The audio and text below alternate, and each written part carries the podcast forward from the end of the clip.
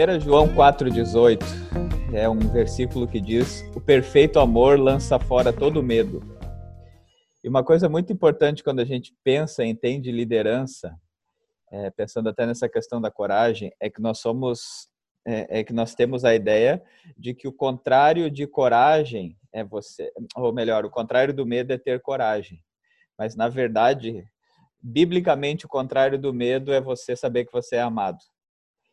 Então, todo tipo de líder e de segurança e de coragem no ministério tem a ver com a noção que nós temos da segurança do quanto nós somos amados.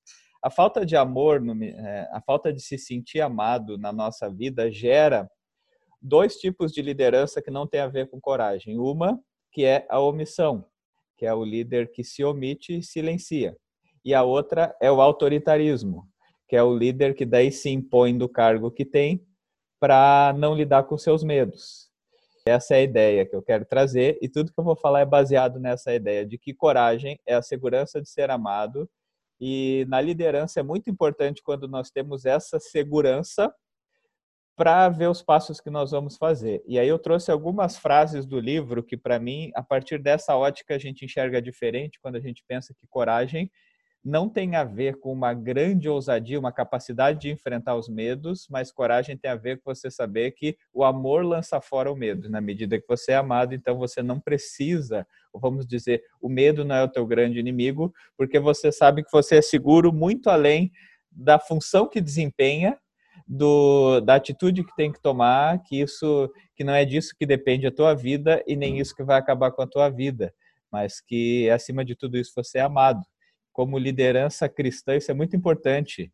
A gente trabalhar os nossos medos nessa ótica de saber, eu sou amado o suficiente para no meu ministério eu ter a coragem de botar a cara para bater, eu ter coragem de ver o fracasso, eu ter coragem de ver a falha.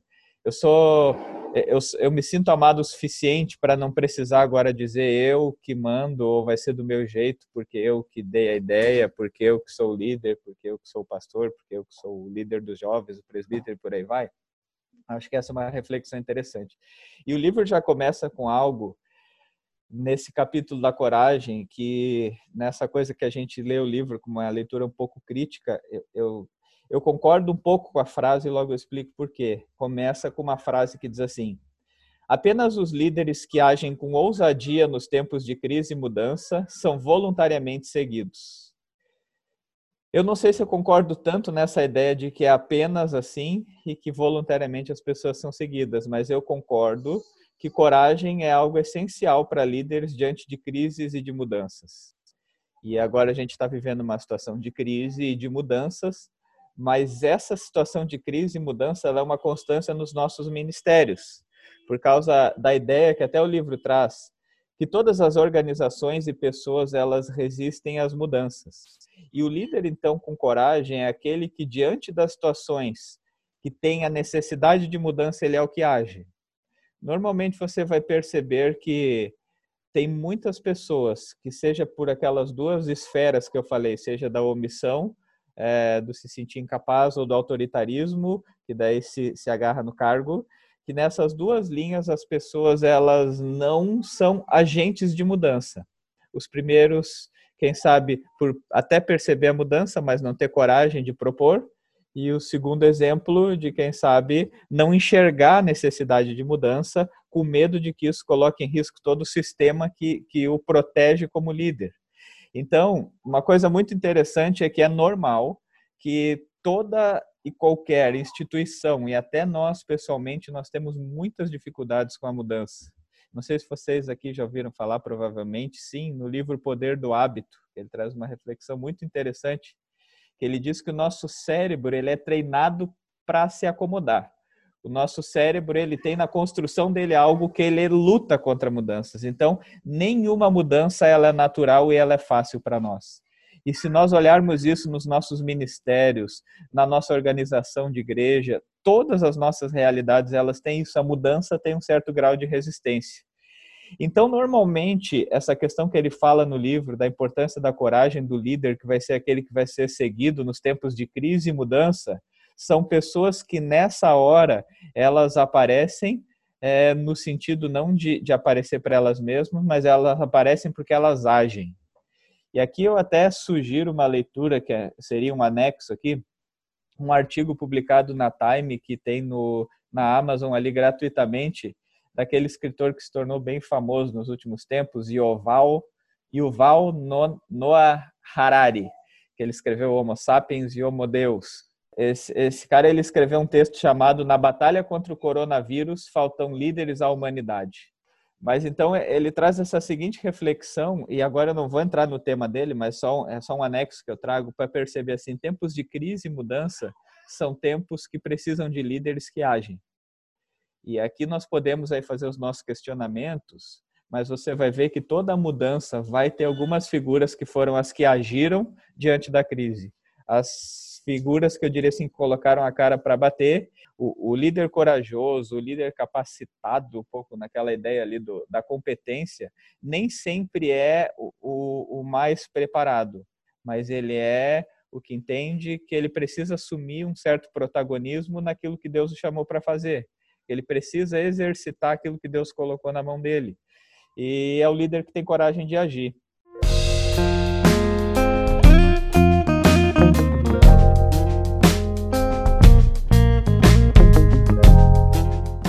Então, algumas frases que me chamaram a atenção que tem tudo a ver com essa ideia de liderança e coragem. Uma delas, um líder consegue conviver com o fracasso.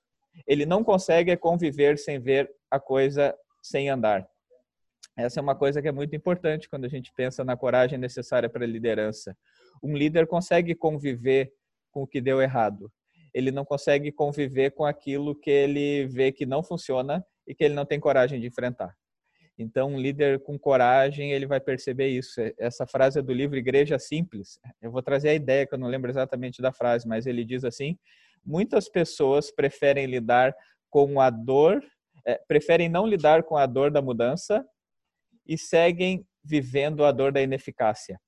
Então, claro que teria que trabalhar bem essa linguagem aqui para explicar, mas acho que a gente entende a ideia de dizer assim: a maioria das pessoas prefere, vamos deixar assim, porque sempre foi assim, do que lidar com a dor que significa mexer nesse sempre foi assim.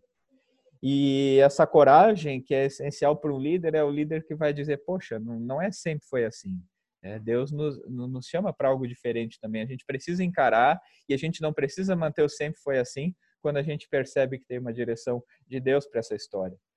E aí no livro traz o exemplo de Golias é, e ele fala sobre o gigante. Eu nem quero entrar muito aqui na questão de Davi, mas eu quero olhar para as características do gigante, para a gente pensar nas características daquilo que nos dá medo. Isso não tem no livro, isso é de um livro de Max Lucado, na verdade, que eu lembro dessa ideia que ele fala sobre enfrentar os gigantes. Ele diz algumas coisas sobre os gigantes. Ele diz assim: quando a gente olha para Golias, no livro que vai ter sobre Golias é que ele é uma ameaça ou uma oportunidade, depende de como a gente o enxerga.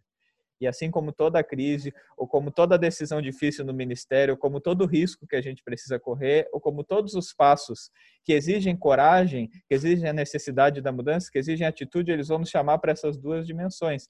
Eles sempre vão ser passos que vão ter ingredientes de ameaça, mas vão ter ingredientes de oportunidade.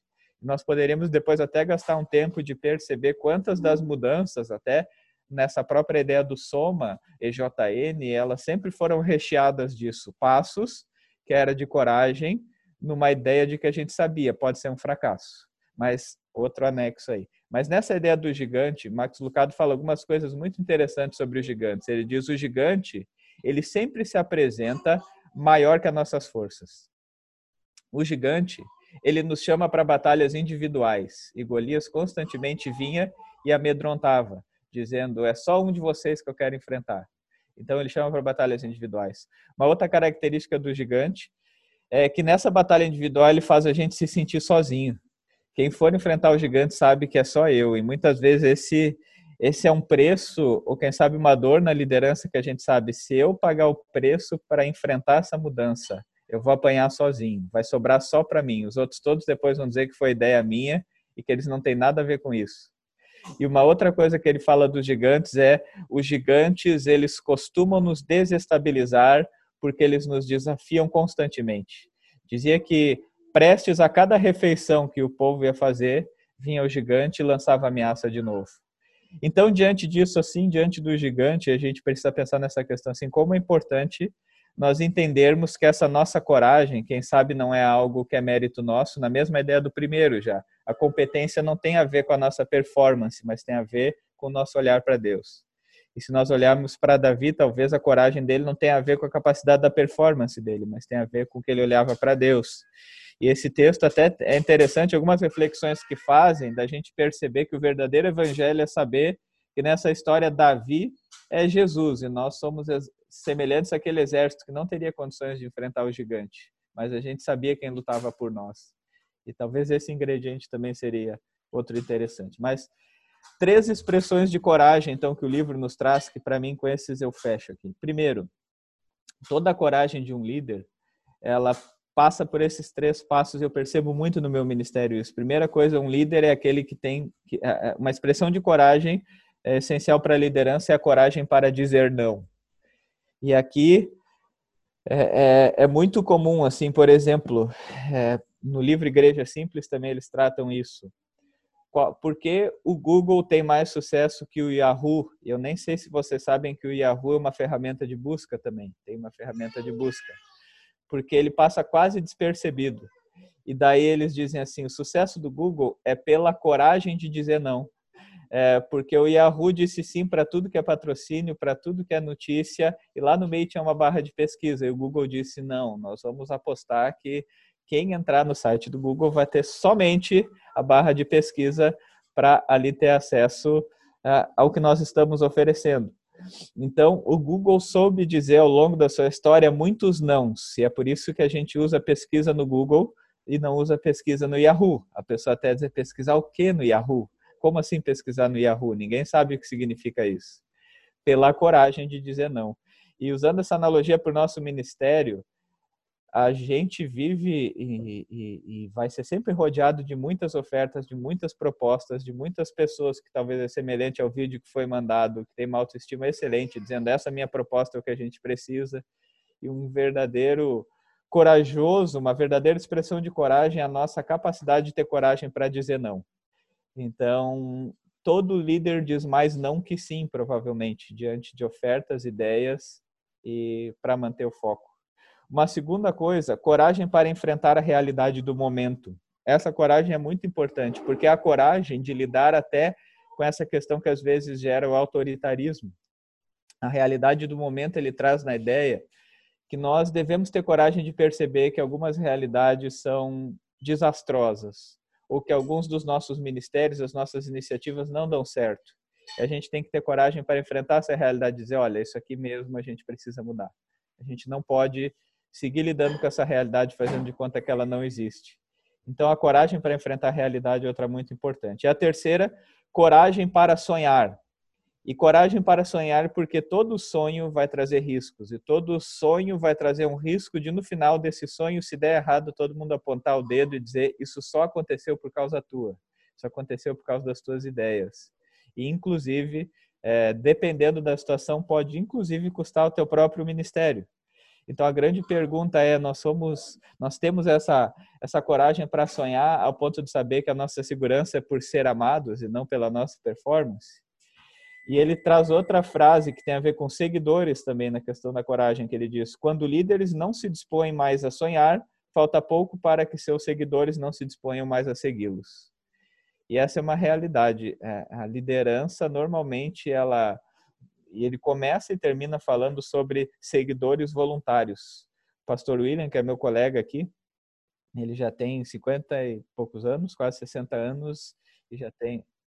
É quase isso. Ele deve ter 30 e poucos, 40 anos de ministério, quase, sei lá. Agora me perdi nos cálculos aqui. Mas ele tem ele tem mais de 30 anos no ministério e ele diz assim: Rafael, uma coisa que eu percebo, líderes não é aquele que você escolhe para ser líder. Líder não é o que tem um cargo na igreja, líder é o que tem seguidores. Você quer saber quem é um líder? É aquele que tem alguém que lhe segue. Não é discurso bonito, não é uma prática eficaz, não é uma, uma postura correta. Líder tem seguidores. E daí o livro ele nos dá duas dicas assim. Seguidores são pessoas que nos tempos de crise e mudança eles agem no sentido de que daí é alguém que você pensa assim, eu posso seguir essa pessoa porque eu sei que ela vai na hora da crise e da mudança, eu tenho para quem olhar, ou eu tenho alguém que não vai me deixar sozinho quando eu precisar caminhar. E outra, líderes são aqueles que sonham.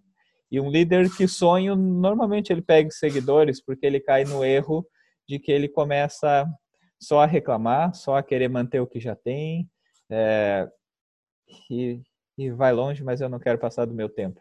Mas então, só finalizando aqui, a expressão de liderança nessa ideia, liderança e coragem, eu diria, ela está muito mais baseada na necessidade de que nós precisamos e devemos experimentar essa segurança a nível pessoal, para daí refletir no líder que somos. Se a gente fosse fazer uma análise mais psicológica, aí a Joana poderia nos ajudar, mas para mim, quem sabe uma das grandes crises das nossas lideranças, elas estão recheadas de vários títulos, mas que no fundo é simplesmente uma insegurança e esse medo é fruto de uma insegurança por não se sentir amado. E aí tenta compensar esse amor trabalhando demais, concordando com os outros, é, sendo autoritário e de diversas maneiras.